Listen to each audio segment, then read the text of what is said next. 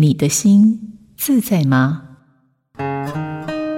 我在课堂上常问学生，有多少人觉得别人对你的称赞都是假的，批评都是真的？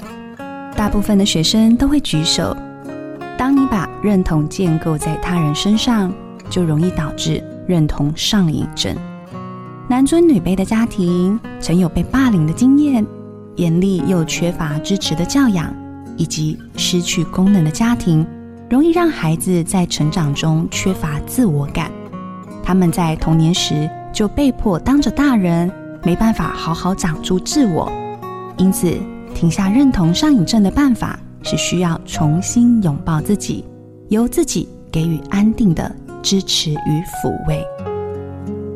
我是心理师吴佩莹，印心电子。陪您找回心灵的平静与幸福。